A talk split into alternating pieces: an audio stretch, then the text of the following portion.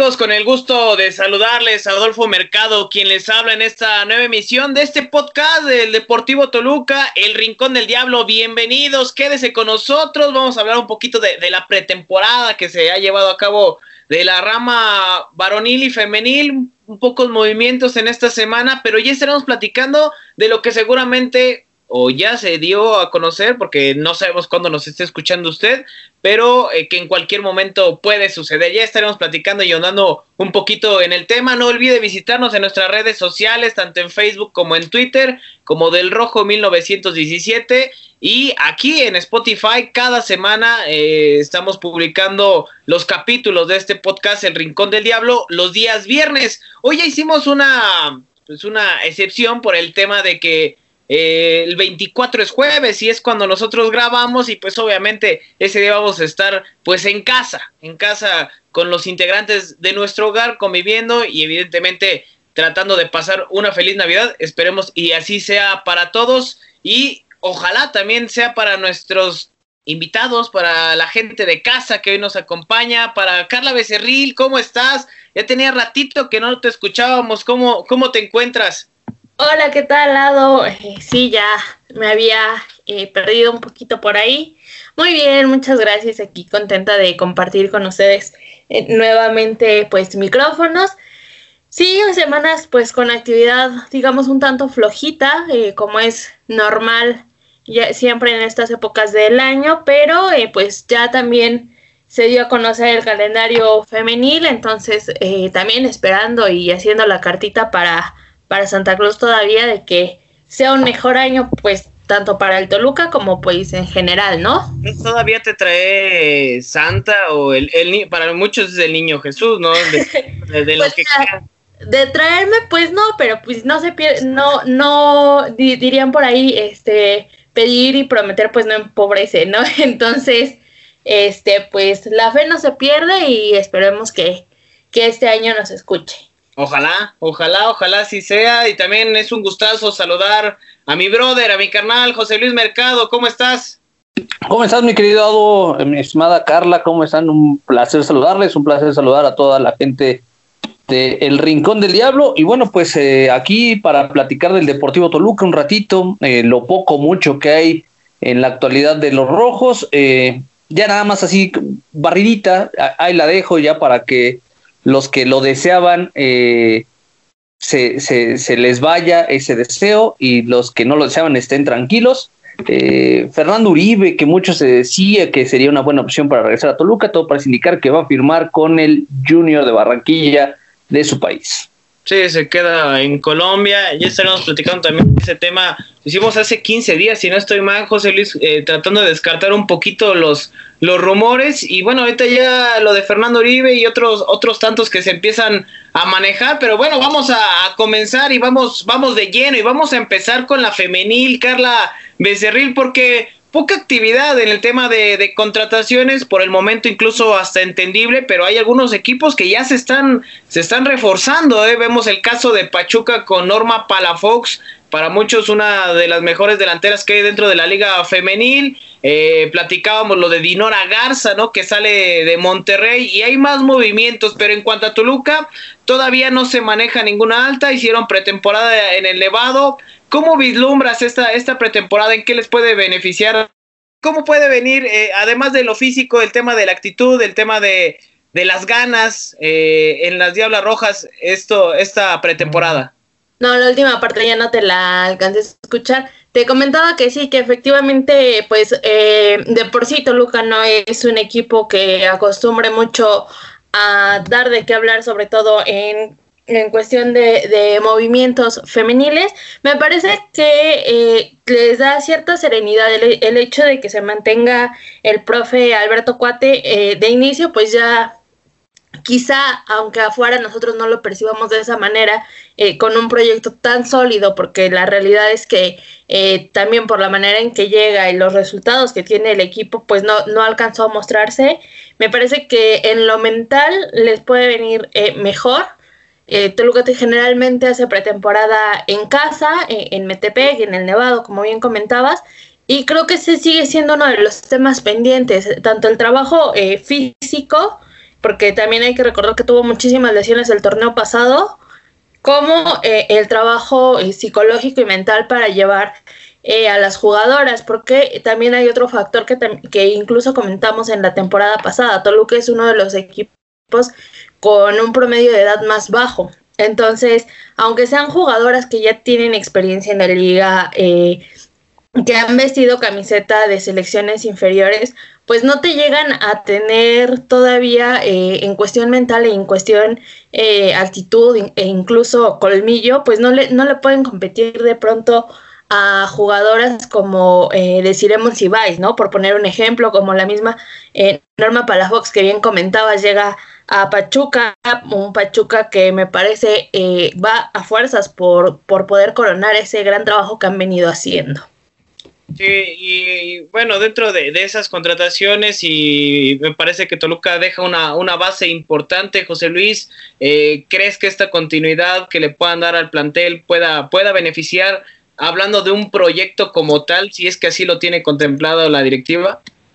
Debería de ser así, o sea, en teoría, eh, todo proceso que pueda seguir un mismo camino debería de llevarlos a buenos resultados eh, el, tema acá es que creo que eh, la fórmula de Toluca no, le, no le va a alcanzar para competir con las instituciones que realmente le están invirtiendo al tema del fútbol femenil. ya mencionaban algunos cambios, me parece que de a poco se va cerrando o, van mejorando las futbolistas en, el tema de percepción, ¿no? hay quienes, y, y, es la gran mayoría de las chicas, que realmente se juegan la vida partido tras partido, ¿no? O sea, no, no se guardan absolutamente nada y eso me parece que eh, sí ya es más que necesario que se les vea retribuido en la parte económica. Hay equipos como es el caso de Pachuca que, bueno, pues le está haciendo una inversión al hacer la contratación de Norman Fox. Ya mencionaban al equipo de Tigres que, bueno, pues eh, vaya,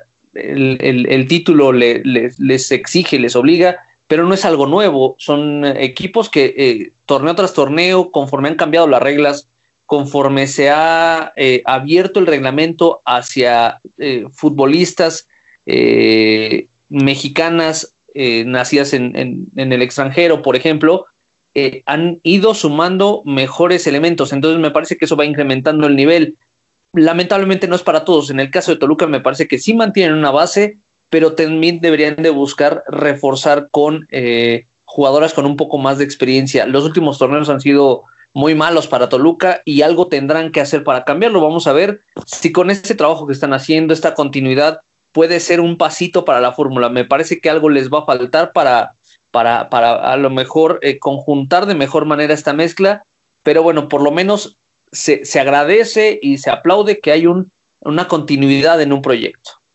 Oye, Carla, hasta el momento y platicando ya un poco más general de, la liga femenil, creo que quien mejor se ha reforzado ha sido Pachuca, ¿no? Porque si bien el proceso de Eva Espejo ya no es como directora técnica, ahora como directora deportiva, pero la apuesta que hacen por Toña Is, María Antonia Is Piñera, eh, jugadora y futbolista, jugadora, perdón, futbolista y entrenadora en España, es interesante porque tiene un proceso con las inferiores eh, femeniles en, en, España, con la sub-17, eh, con otras categorías en las cuales ha sido incluso campeona mundial, en 2018 lo hizo con la selección de España y que hoy en día vemos que Pachuca sigue siendo de las pocas instituciones que le siguen dando seriedad a la Liga MX femenil. Sin lugar a dudas, me da, me, me da la impresión y creo que mm, eh, sale a relucir un tanto que Pachuca se da cuenta de que el proceso en dirección técnica con Eva Espejo ya se estaba desgastando y no quiero decir que esto la haga una mala entrenadora o que ya no fuera apta para seguir adelante con el proyecto, sin embargo, eh, insisto, ¿no? Ya logran el campeonato de Copa de aquella eh, de aquel primer torneo pues histórico en, México. Posteriormente sí dan batalla, sí se meten incluso por ahí a una final, pero no les alcanza para terminar siendo campeonas. Y también creo que eso se llama agradecimiento, ¿no? Eh, muchos otros equipos con la mano en la cintura le pudieron haber dicho muchas gracias por tus servicios, Pachuca eh, creo que es inteligente y se da cuenta que desde otra trinchera puede seguir sumando y justamente terminan apostando por Toña Is, que bien lo comentas, ese corona campeona del mundo eh, a nivel sub-17, justamente frente a México, eh, frente a aquel equipo de Mónica Vergara, que me parece, eh, sin lugar a dudas, la apuesta más interesante que, que, ha hecho el fútbol mexicano femenil, porque, porque el currículum que tiene y porque además pues es la primera entrenadora extranjera en llegar al fútbol femenil. Entonces, sí creo que Pachuca va a ser un equipo de cuidado. Creo que Tigres igualmente va a seguir siendo. Monterrey, muy a pesar de que no tuvo eh, un torneo tan consistente en este último, se metió a la final, entonces eh, son equipos, yo, yo lo marco así, ¿no? Para mí Monterrey y Tigres son equipos que prácticamente no necesitan un entrenador, con el gran equipo que tienen, caminan solitos y con la misma inercia. Entonces, ahí no sé, bien comentado José Luis, hasta dónde podría alcanzar la Toluca, porque en ese sentido, mientras Pachuca está ah, eh, pues anunciando como muy y platillo a Toña Is y a Palafox, en el caso de Toluca había o hay al menos hasta el momento tres jugadoras a, prueba de Ángeles Xochitepec. Entonces, eh, no quiero decir que sean malas, pero volvemos a lo mismo. El método ya te va, te va dejando de funcionar. Tienes que buscar eh, jugadoras experimentadas, tienes que buscar jugadoras que realmente pues sepan dónde están paradas y no digo que ellas no lo sepan, pero que puedan manejar ese nivel de presión y ese salto al profesionalismo que hemos visto cuesta mucho trabajo. José Luis, hoy, hoy en día, y, como lo, apunta Carla, ¿no? De a poco se empieza a hacer un tanto global el tema de la liga femenil en México y entiendas el término en aspectos económicos, es decir, con ciertos equipos que empiezan a acaparar. El caso de Tigres, eh, arrasó, Tigres arrasó el torneo. El caso de Monterrey, eh, y lo decíamos en anteriores programas, bien si bien no tienen eh, económicamente para sustentar los gastos en cuanto a un sueldo comparado con el de los hombres, pero ofrecen becas, ofrecen estudios, y por ahí vemos a Pachuca, por ahí vemos a Chivas, Toluca se está quedando corto, José Luis, están dejando de lado, olvidado la, la liga, bueno, la liga femenil y hablando de las Diablas Rojas. Pues no sé, no sé si se estén olvidando, me parece que están tratando de, de, eh, rescatar su activo más fuerte, que es el, equipo varonil, para bien o para mal, ¿no? Eh, vaya, el equipo femenil como negocio a Toluca tal vez no le representa algo más. Lo que sí me, me queda claro es que ella, ellas, eh, las diablas, están representando a la institución y por esa misma representación de la institución, eh, la propia directiva me parece que tendría que eh, sumar un poquito, inyectar un poquito más al fútbol femenil. Creo que se tienen cualidades, han tenido muy buenos torneos. los, que, los que se tuvieron con el profe Mendoza, me parece que, lo mejor que ha tenido, lo, mejor que ha tenido Toluca femenil vaya, a, lo que quiero llegar es que eh, entiendo que hay materia, material humano con el cual trabajar para que Toluca pueda estar eh, pues peleando las cosas importantes como lo es la institución en general. Eh, me parece que también les, les, falta un poquito de visión.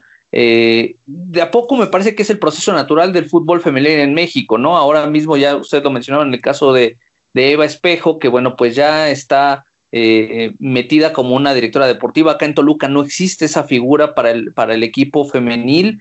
Eh, en el caso de Chivas está eh, Nelly Simón, si no me, falla la memoria. Es decir, ya, ya empiezan a, generarse estructuras un poco más definidas. Yo espero que en algún momento y que sea en el mediano, corto, mediano plazo, sea así en Toluca. De manera inicial, ahora mismo trato de entenderlo que, que la parte eh, del negocio eh, del fútbol, eh, Toluca están preocupados por rescatar el, el, activo más importante que es el fútbol varonil. Espero que después de que se pueda rescatar venga todavía un poco un apoyo más fuerte para el equipo femenil y que eso represente que la institución en el fútbol de mujeres también está dando de qué hablar y también está en los primeros planos, ¿no? ¿Algo más que agregar, Carla, de Toluca Femenil, de, las Diablas? Nada más, eh, justamente complementando un poquito lo que comenta José Luis, efectivamente el fútbol femenil, eh, al menos para Tulca todavía no puede representar un negocio, creo que para la gran mayoría de los equipos, pero ojo, de pronto cuando eh, algunos han hecho la cuestión de merch, de sacar mercancía y de realmente tratar de, pues no diría como, como tal necesariamente monetizar, porque entiendo que seguimos, eh, insisto, el fútbol eh, femenil en cuanto a estructura, en cuanto a la competencia, pues sigue estando en pañales, eh, pero ha crecido barbaridades comparado de pronto con la Liga Iberdrola, que me parece es el modelo que, que creo que al que más se podría asemejar el, fútbol mexicano. Este, te das cuenta que de pronto la, los artículos de campeonas de Tigres se agotaron en cuestión de horas. Atlas también tuvo por ahí em, este, algunos objetos, gorras, playeras, y se agotaron muy pronto. No, o sea, de, inclusive la afición se estaba quejando, o parte de los aficionados se estaban quejando de que no podían conseguirlos porque se agotaron y ya no volvieron a salir. Entonces, sí creo que eh, tanto a Toluca como a muchos otros equipos les está faltando mucha visión y, realmente pues tomarse el proyecto un poquito más en serio en cuestión de, de darle lugar al equipo y de pues paso a pasito ya poder eh, ir empezando a pensar en monetizarlo en algún momento. Sí, para poder hacerlo hay que intentarlo y también creo que de, de, que no lo intenten, pues hay muchas, muchas situaciones que no lo han hecho, muchos clubes. Ojalá, ojalá pronto se, se puedan hablar de, de, cosas buenas, no solo de, de, Toluca, sino de la liga, que creo que ha crecido mucho. El tener una liga profesional, por supuesto, va a potencializar a la selección en todas sus categorías, desde la sub-17, sub-15, eh, incluso la selección mayor. Vamos a ver cómo, cómo le va y vamos a ver si hay altas por parte de las Diablas, porque hasta ahorita no hay absolutamente nada de altas o bajas, salvo la que decíamos hace algunos programas de Tinajero. Y eh, a esperar, solo a esperar. Y bueno, hablando de altas, de bajas, de todo lo que ha sucedido, pues bueno, se ha especulado, y seguramente lo decíamos al principio del programa, eh, la llegada de el futbolista chileno de 26 años de edad de Los Ángeles, Chile, el serrucho Claudio Baeza, que pudiese llegar a los Diablos Rojos del Toluca. Insistimos, sabemos que en cualquier momento se va a hacer oficial. Era cuestión de detalles para que el futbolista chileno llegara a la institución de los Diablos Rojos del Toluca. Probablemente cuando nos esté escuchando ya se haya dado a conocer. Pero bueno, ¿qué esperar, José Luis, rápidamente de Claudio Andrés Baeza Baeza, ex de Necaxa, hasta, bueno, prácticamente hace algunos días. Bueno, es un tipo con muy buen pie, es un tipo que en Necaxa eh, se convirtió en varios partidos, en el eje conductor del buen fútbol del conjunto de Aguascalientes. Eh, lo importante acá es que llegue lo antes posible, que pueda tener ese proceso de adaptación a un nuevo equipo, no al fútbol mexicano, porque ya lo conoce, eh, pero me parece que sería importante que pudiera llegar lo antes posible para que conozca a sus compañeros, se adapte a ellos y ellos a, a, a Baeza, ¿no? Eh, vamos a esperar, como bien lo, lo, mencionas, es cuestión de detalles, cuestión de que en un, de un momento a otro se haga oficial este, este traspaso. Eh, me parece que le puede caer muy bien. De repente, esa responsabilidad que puede tener también Baeza por el tipo de fútbol que tiene, eh, parecía únicamente recaía en Rubén Zambuesa y hay que reconocer que Rubén Zambuesa ya también está en la parte final de su carrera. Me parece que eh, pudiera ser también una decisión acertada por parte de la directiva pensando en buscar ya un reemplazo para Rubén Zambuesa, que me parece sigue otorgando muchísimo fútbol a, Toluca, pero ya no es lo mismo, vaya, ya las piernas ya no responden igual que antes y Rubén Zambuesa no para por corazón, pero la parte física puede que todavía le, pueda costar en algún momento, ¿no? Entonces, eh, me parece que incluso combinando con, con Rubén Zambuesa, eh, es decir, eh, y Baeza, eh, se puede encontrar una buena conjunción. Vamos a ver de qué manera lo ocupa Hernán Cristante, pero bueno, me parece que es una buena contratación para Toluca, que sumado a los elementos que ya han llegado a la institución choricera, pues nos da a pensar que por lo menos Toluca no va a estar en la misma situación de torneos anteriores. Vamos a esperar, vamos a ver, pero por lo menos en nombres te da esa percepción de que Toluca está haciendo buenos movimientos, buenas altas y buenas bajas. Carla, ¿qué, qué te parece la, la, llegada de Claudio Baeza hasta este momento? Insistimos de que se haga oficial, sabemos que en cualquier momento se, se va a hacer, pero ¿qué, ¿qué, te parece la llegada de, de, Baeza a los Diablos Rojos del Toluca? Me parece que puede ser eh, un jugador bastante interesante. Creo que le abona el hecho de que ya conoce eh, el fútbol mexicano, bien lo apunta José Luis, faltaría la adaptación pues a la ciudad y al equipo como tal, pero ya no partes de cero. Aunado a ello, pues tiene una, eh, una edad que, en la que todavía te puede aportar muchísimo, incluso pues digamos relativamente joven para, para un futbolista y que con lo que con haciendo la dupla con Zambuesa podría ganar muchísimo eh, Toluca, incluso yo creo que podría ser en el medio campo ellos dos más el Gallo Vázquez, ¿no? Me, que creo, al menos por lo que vimos en este último torneo, eh, el Gallo Vázquez, y, obviamente conociendo la trayectoria que, ha tenido eh, este último, pues el Gallo Vázquez llega para ser titular.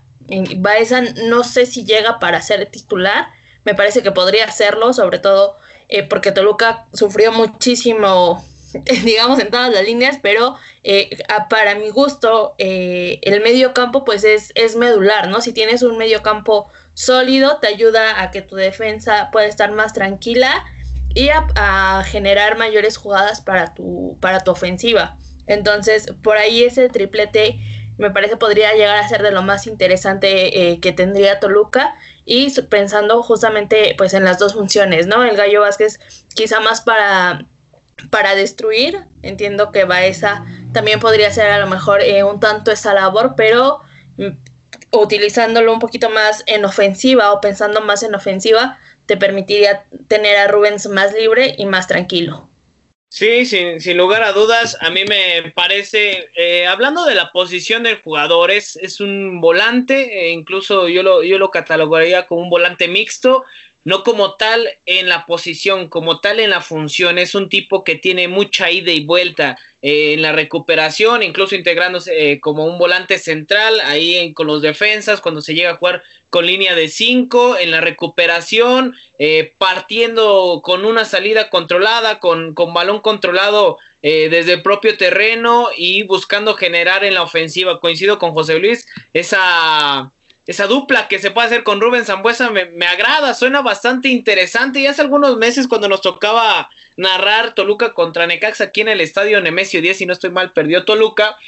Eh, yo platicaba con, con Miguel Rueda, quien le mando un fuerte abrazo, de las condiciones que tiene Claudio Baeza ya estuvo en, en, Arabia Saudita, no le fue bien, incluso tuvo algunos problemas de, de adeudos eh, en el salario, el tema del lenguaje, estuvo en Colo Colo, pero ha tenido visorías en Europa. Lo de Claudio Baez es bastante, bastante interesante, es un tipo que tiene muy buena pegada, que tiene un muy buen pie. Eh, insisto, el tema de, las, de la contención me llama la atención porque, bueno, ahí está William da Silva, está Antonio Ríos, está el Gallo Vázquez y está Claudio Baeza. Incluso puede ser alguna otra opción o puede fungir como, como otra posición, pero vamos a ver cómo lo, lo ocupa Hernán Cristante, pero sin lugar a dudas me parece una posición que va a estar, va a estar peleada, José Luis. Sí, totalmente de acuerdo, totalmente de acuerdo, va a estar muy peleada y eso siempre va a ser importante en una institución, ¿no? Que, que, que el técnico tenga una muy buena baraja de opciones, me parece que, que cuenta con ello eh, pero bueno, vamos a esperar, vamos a ver qué es lo que sucede, eh, vamos a esperar también que se haga oficial. Es prácticamente un hecho, pero bueno, hasta que no esté acá, ¿no? me llega el, recuerdo del Tecla Farías, entonces, eh, hasta no tener ya el jugador presentado, ya entrenando y ya prácticamente a disposición del entrenador es cuando lo podemos dar como una situación oficial. De, de manera inicial, como se lo decía, me parece que invariablemente sí genera eh, ilusión, sí genera eh, esa sensación de que Toluca puede estar bien, puede estar mejor que en torneos pasados. Vamos a ver si, si lo logran plasmar los jugadores y cuerpo técnico en el próximo torneo Guardianes 2021 incluso, Carla, eh, el tema de, de, los refuerzos, el tema de, de, estas situaciones, lo vimos plasmado en el equipo, en el, perdón, en el partido contra Tlaxcala, en la pretemporada que se llevó a cabo hace unos días, donde Toluca venció al equipo tlaxcalteca y en donde vimos regresar a la titularidad a Rodrigo Salinas. Todo esto porque se casó Raúl El Dedo López. Eh, y bueno, con esta, con esta situación, Toluca tuvo que hacer algunas modificaciones. El Gallo Vázquez fue titular, Jared Ortega fue titular. Eso me agrada bastante. Y que este cotejo terminó cuatro goles a dos, pero hay, hay modificaciones y creo que eso es sano para ir poder, eh, poder ir entendiendo este, este tema de cara al primer encuentro que va a ser contra Querétaro. Sí, eh, lo de Rodrigo Salinas me parece que bien lo, bien lo dices, ¿no? Es justamente por, por la situación del Dedos López. Creo que no, o sea, pese a que Salinas vivió su mejor momento, eh, yo diría en toda su carrera, con, con, Hernán Cristante como entrenador, no sé si le alcanza eh, hasta para competirle el Dedos López porque eh, pues el, torneo que tuvo fue bastante bueno, ¿no? Y además me parece también es uno de los tipos más consistentes eh, en la posición, entonces en ese sentido pues podría eh, no tener tanta ventaja. Del otro lado me llama la atención la presencia de... Me, me, llama la atención en general el planteamiento de Hernán. Creo que sobre todo porque venía, veníamos de ver a Toluca jugando con una línea de 5 muy marcada ya con Carlos Adrián Morales. Hernán por ahí regresa un poquito más a una línea de 4. Lo dejaré de Ortega me parece buenísimo, sobre todo por lo que comentábamos también en algún momento. Llega ya que, ya que le dan la oportunidad, es decir, ya que no esté el Chapo de la Torre, llega a solucionarte bastantes eh, cuestiones que no te lo habían solucionado ni los extranjeros ni los de más experiencia. Entonces, por ahí también eh, creo que Cristante puede tener cierta tranquilidad, tranquilidad. Y otro punto es lo de Luis García, ¿no? Que en general yo no diría que tuvo un torneo malo, más bien diría que fue un torneo pues complicado y no me sorprende porque fue el primero en el que fue ya titular. Cometió errores, sí, esa también es una realidad, pero el hecho de que al menos para él regrese Cristante, que fue el primero que, que le dio la oportunidad y que incluso recordarás, eh, por ahí hubo la cuestión de que él pedía que saliera Talavera y jugársela con Luis García previo a que los cesaran me parece que le da un nivel de responsabilidad más alto, pero también un nivel de confianza eh, en sí mismo, de saber que puede hacer las cosas bien y que puede y que tiene que responder. Sí, sin lugar a dudas. Eh, vamos a ver cómo le va a los Diablos Rojos de Toluca. Insistíamos en el, tema del primer partido amistoso contra Tlaxcala, donde hubo un viejo conocido, Diego Gama, que también estuvo en las inferiores del Atlético de Madrid eh, y que también estuvo con los Diablos Rojos del Toluca. 4-2 el, el, marcador final. Y este miércoles, eh, seguramente ya, ya pudo haber pasado el partido, pero este miércoles 23 de diciembre, Toluca estará enfrentando en amistoso a Juárez. José Luis, eh, ¿qué esperar de, este partido? Seguramente más modificaciones, más buscándole engranaje al Deportivo Toluca, muy acostumbrado a, Hernán Cristante, ¿no? Que, quiere tener todo muy claro y muy seguro para el inicio del torneo. Me parece muy bien que han tenido estos, estos dos partidos. Totalmente de acuerdo. Eh, ya desde el partido pasado pudimos ver eh, esa, esa, esa eh, necesidad de, de, Hernán Cristante de tener, si no el, roce de un partido oficial, bueno, sí de un, de un partido amistoso, lo, saca de buena manera, eh, muchos cambios, conocer a los futbolistas, eh, hay muchos que, que, ya estaban de la época de Hernán Cristante como entrenador, hay otros que llegaron posterior a su salida y bueno, me parece que esa es la, la, la, la buena situación que está eh, buscando Hernán Cristante. El partido ante Juárez, bueno, pues también va a ser un, buen partido. Eh, se van a buscar, eh, me parece, de los dos lados, tanto de Juárez como de Toluca, las mejores opciones ya para pensar en el, en el arranque del campeonato. Ya de a poco empezamos a ver por ahí pues lo que, lo que estaría anunciando Hernán como, como los elementos que estaría perfilando para ser titulares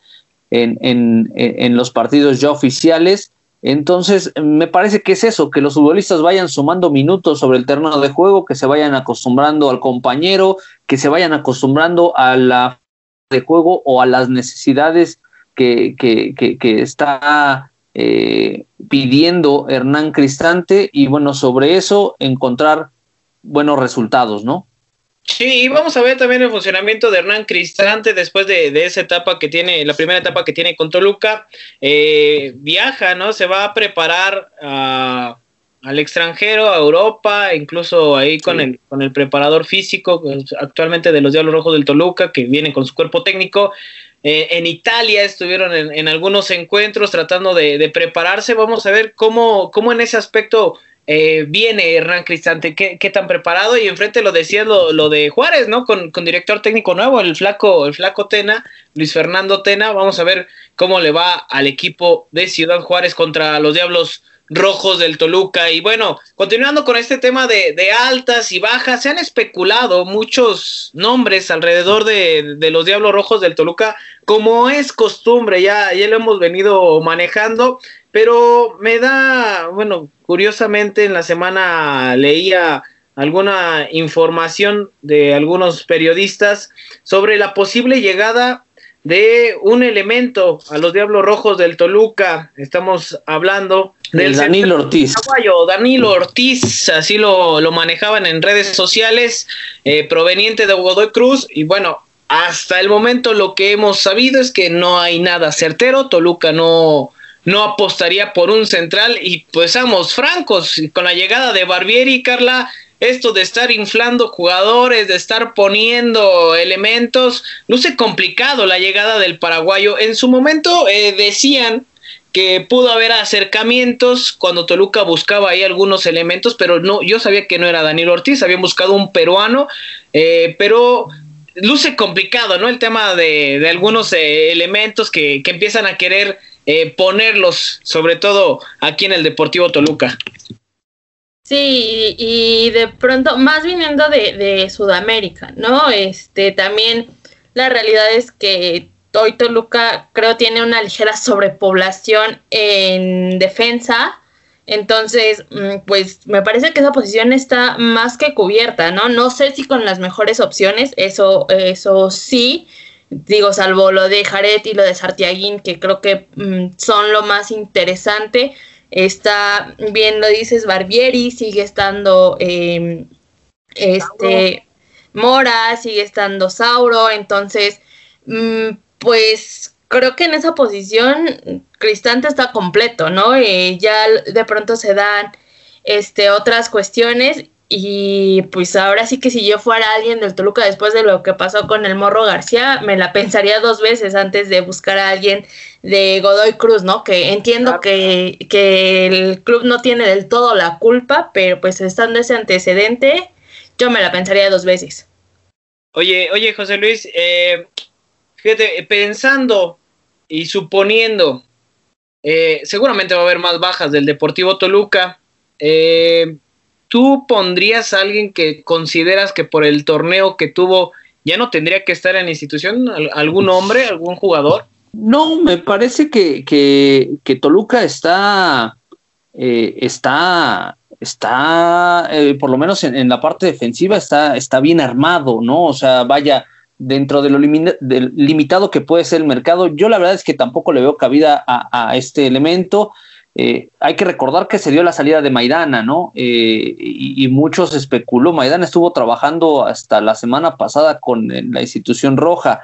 si se podía quedar, si se podía ir. Decía Hernán Cristante que, hubo pláticas con, con, Maidana. Me parece que la situación estaba cantada, ¿no? De, de que el central argentino se iba a ir de la institución. nada más estaban esperando a que llegara la conclusión literal el día de la conclusión del contrato para, para decirle adiós. Yo no sé si, si, si eh, sea real o no esta situación.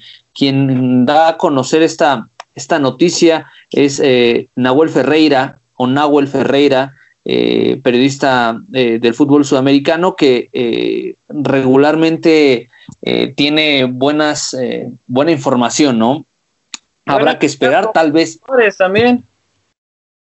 Sí, bueno, es parte de, eh, de la chamba de algunos, me parece, ¿no? Entonces, eh, vamos a esperar, vamos a ver si, si es posible. Por ahí eh, también se habla mucho de las lesiones que pueden llegar a sufrir elementos como Gastón Sauro, que, que, la ha tenido que estar peleando constantemente con este tema y que pudiera ser esa una, un argumento para traer un central más. Me parece que Hernán Cristante tendría que estar pensando en elementos de, otras áreas. Digo, si esto es real, si esta posibilidad es real de traer a, a, Danilo Ortiz, eh, de pensar tal vez en, jugadores eh, más perfilados en, ataque, ¿no? O sea, ya les decía yo a la entrada del programa, eh, el tema de, Fernando Uribe, ¿no? Que muchos lo, pedían o lo extrañaban acá en Toluca. y me parece que es ahí donde tendrían que pensar en reforzar, ¿no? En tratar de meter un poquito más, porque a no ser por Pedro Alexis Canelo, que tuvo un torneo aceptable el pasado, eh, me parece que ni Michael Estrada ni, ni, Enrique Luis Triverio han sido ese nueve matón que se necesita en Toluca. Se le vio bien en pretemporada en el primer partido ante el, eh, el conjunto de Tlaxcala a Michael Estrada, pero mm, me parece que sigue sin ser ese hombre gol que pudieran estar Toluca. No sé si puede hacer este su torneo, pero eh, por lo menos lo que nos ha mostrado desde que llegó a Toluca le ha faltado a Michael Estrada y me parece que es ahí donde Toluca también podría echar ojo o echar mano de algún elemento, ¿no? Sí, yo también coincido, creo que adelante o incluso en el, en el medio campo, un, volante ofensivo, un, un, extremo, alguien que puede ir por las bandas. Eh, vamos a ver también lo de Alan Medina, ¿no? Que en el partido contra Tlaxcala es utilizado como, como un contención. Evidentemente las condiciones de, de Alan Medina más, más al ataque, es decir, un, uno más fijo, que es el Gallo Vázquez, es un destructor total, y el caso de Alan Medina, que se incorpora de, muy buena forma, puede ser un interior o un doble contención, eh, más con, con, condiciones ofensivas, pero bueno, vamos a ver qué es lo que pasa, incluso lo de Alan Medina, si no pagan por él, no se va a ir, ¿eh? No se va a ir Toluca, me parece también la postura es sana, es buena porque no se, no se están cometiendo los errores de otras ocasiones, que se van elementos que, no terminaron por, por cuajar eh, en, otras instituciones y que tienen que regresar con Toluca y Toluca tiene que seguir pagando el sueldo. Me parece bien la postura y en dado caso que se quede Alan Medina, pues bueno, también ojalá que pueda mejorar el nivel que, que había mostrado antes de esa, esa lesión complicada que lo mermó en selección mexicana. ¿Algo más que agregar, Carla? No, justo eh, el tema de Medina, creo que ahí sí palomita a, la directiva, ¿no? En la manera que se ha manejado, sobre todo entiendo que es uno de los jugadores más interesantes que ha sacado en los últimos años y que medianamente has podido consolidar. Digo medianamente no porque le falten condiciones, sino justamente porque se da esta lesión que comentabas entonces, pues se trata de que fortalezcas al equipo, ya sea tanto en, cuestión económica como en cuestión deportiva. Si él es el medio para hacerlo, adelante, pero si vas a terminar cediéndolo como se han dado eh, antecedentes recientes y de pronto cometer los mismos errores, pues no estarías aprendiendo. Creo que coincido, yo en general veo al equipo mejor que la, que la temporada pasada, incluso que el año pasado, o bueno, que, que todo este año. Este, a lo único que apuntaría sería la defensa, sobre, digo la defensa, perdón, la delantera. Este, sobre todo mm, porque volteas a ver los nombres y me parece que Triverio sí es uno de los jugadores que ya no tendría que entrar en planes desde hace tiempo. Su rendimiento ha estado muy por debajo de lo que necesita un equipo como Toluca. Eh, Estrada puede ser interesante, pero es intermitente. Canelo, con todo y todo, y creo que no es el jugador de las condiciones eh, más matonas eh, en cuestión de, de, ofensiva, pero creo que ha sido el jugador más regular en la posición que ha tenido Toluca, muy a pesar de las lesiones. Sí me parece que le hace falta un compañero y que, pueda ayudarlo realmente pues a, que ofensivamente Toluca funcione mejor, ¿no? Este, por ahí está Bella, que no se le dio oportunidad, que no sé si eh, sea el momento de darle oportunidad y si te pudiera responder. Sí, vamos a ver, vamos a ver en ese tema, en el tema de, de la delantera, cómo, cómo puede reforzar Toluca, si lo hay, porque bueno, también hay que tomar en cuenta que eh, a la vuelta de la esquina está el inicio, el inicio del torneo. Pues bueno, ya prácticamente para cerrar, no queremos perder la bonita costumbre del pronóstico, porque ya va a ser Navidad y todo esto, pero bueno, antes, ahorita estamos grabando y no se tarda en, jugar el, el, Tigres contra Los Ángeles. Me decían el fin de semana, ¿quién prefieres que gane, José Luis?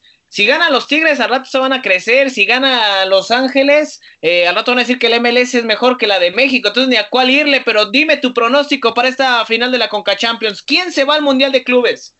Híjole, me parece que, que los dos equipos han mostrado buen fútbol, han sido certeros, eh, superaron de muy buena manera a sus rivales en semifinales. Creo que va a ser un buen partido, pero creo que se va a imponer, eh, por lo menos mi lógica, que va a ganar el fútbol mexicano. Me parece que Tigres es más que, Los Ángeles. Eh, la, la, la, la, la constante que, que, vi en los partidos de Los Ángeles en este formato de la burbuja en los Estados Unidos es que se enfrentaron a un Cruz Azul y a un América bastante chatos en, en ataque. Y Tigres no es así. Tigres tiene muy buena delantera y me parece que ahí es donde se va a hacer evidente el bajo nivel de defensa que tiene el conjunto de Los Ángeles, yo me quedo con que va a ser campeón Tigres. Tigres, Tigres. Carla, ¿con quién vas? Tigres de Leo Fernández y Quiñones, que muchos pedían el regreso, o te quedas con tu Carlitos Vela. Pues no es mío, pero me quedo con Pero sí me lo, sí lo acepto, vas a decir. Pero ganas no le faltan. Mira, este, no, ya fuera de broma, me quedo con. Yo creo que Carlos Vela eh, va, va al Mundial de Clubes y pues ya si se crecen este, diciendo que es la MLS, decimos que, que fue Carlos Vela en realidad. Este, no, no me parece tan descabellado. Sí coincido que puede ser un partido bastante, eh, bastante bueno, pero eh, veo a Los Ángeles más motivado y no sé si en una de esas por ahí de pronto eh, a Tigres el factor pues eh, fantasma ahora sí le, le pueda pesar aunque eh, creo que ya lleva un buen ratito este buscando ese pase al mundial de clubes y le podría venir bastante bien al fútbol mexicano. A mí no me acaba de, de, de convencer a pesar de mm, que sí ha tenido un buen funcionamiento en la CONCACAF no me acaba de, de convencer el rendimiento que tuvo el equipo en general este, este torneo pues bueno, yo, yo, voy con el conjunto de Tigres. Me parece que, como lo decía Carla, la espina está clavada de no ir a un mundial de clubes. Es un deseo que tienen para poder, eh, pues prácticamente eh, irle peleando ahí a Monterrey, ¿no? Esa, esa, ese regionalismo que hay, esa, esa disputa en, en, en Nuevo León.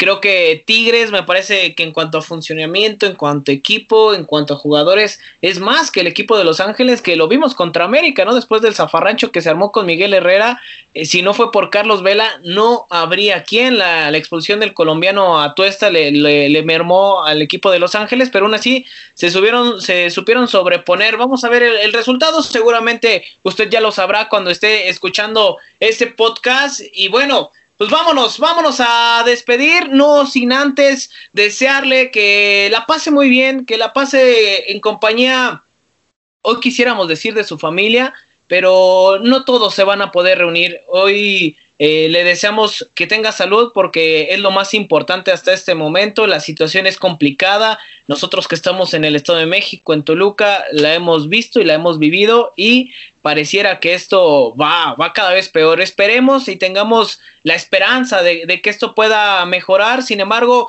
es el Rincón del Diablo, es el espacio para hablar del Deportivo Toluca. Les mandamos un fuerte abrazo, esté o no esté con su familia, esté con sus seres queridos. Eh, si lo está, es un privilegiado de poder compartir con ellos una Navidad más. Y si no, pues bueno, tendremos que resguardarnos, tendremos que cuidarnos un poquito más eh, esperando que, que, esto, esto pueda mejorar desde aquí. Eh, Adolfo Mercado, eh, un servidor, le deseamos y el Rincón del Diablo y toda la gente del Rojo 1917, le mando un fuerte abrazo, que pase una feliz Navidad, una feliz Nochebuena.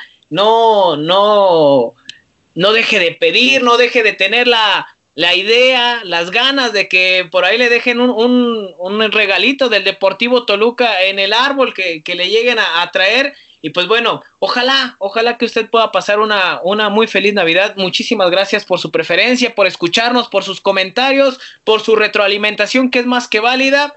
Y bueno, también no me resta más que desearle tanto a Carla como a José Luis un fuerte abrazo, mis mejores deseos y como siempre muy agradecido de que también formen parte, parte de este espacio porque el Rincón del Diablo, si se ha mantenido y sigue en pie, es gracias a ustedes. Muchísimas gracias, Carla, nos despedimos. Muchas gracias, Dado. Un fuerte abrazo a la distancia a ti, a José Luis, a su familia y sí, reiterar eh, la invitación y eh, más bien la felicitación a la gente que nos escucha y también la invitación a reforzar eh, pues las medidas de cuidado, a que seamos conscientes de que pues sí es un momento complicado y que sobre todo en México somos muy arraigados a la familia de pronto en estas fechas, pero seamos conscientes, ¿no? Cuidémonos unos a los otros. ahora sí que afortunadamente también vivimos en una época donde pues nos, nos sobra, por así decirlo, tecnología, podemos hacer videollamadas, podemos estar en contacto, cada quien desde su casa y pues sobre todo eso, ¿no? Que, que esta batalla que estamos librando todos en general, pues podamos salir de la mejor manera, creo que es labor de todos. Muchísimas gracias, Carla. Ojalá, ojalá se mantenga. Y bueno, José Luis, vámonos Muchísimas gracias y también un fuerte abrazo a la distancia. Feliz Navidad para ti, para tu familia, para todos los que los que te rodean. Muchas gracias, carnal. Igualmente, mis mejores deseos para ti, para Carla, para toda la gente que nos sintoniza, para todos los amigos que han eh, eh, estado aquí en el Rincón del Diablo, que bueno, pues eh, lo, han, lo han hecho crecer de, a poquito. Fuerte abrazo para todos, mis mejores deseos, principalmente el, el mayor deseo para, para todos ustedes, para todos los que nos escuchan salud, que todo esté muy bien, fuerte abrazo para todos, fuerte abrazo a la distancia y bueno, pues ya nos estaremos escuchando próximamente. Sí, la próxima semana los invitamos a que nos escuche el próximo eh, miércoles, miércoles ya estará, miércoles 30, con eso despedimos el año, con eso despedimos el Rincón del Día. Hoy es todo. Se despide de ustedes Adolfo Mercado. Nos escuchamos en la siguiente emisión y los invitamos a visitar nuestras redes sociales en El Rojo 1917, tanto en Twitter como en Facebook. Nos escuchamos en la siguiente emisión. Hasta pronto.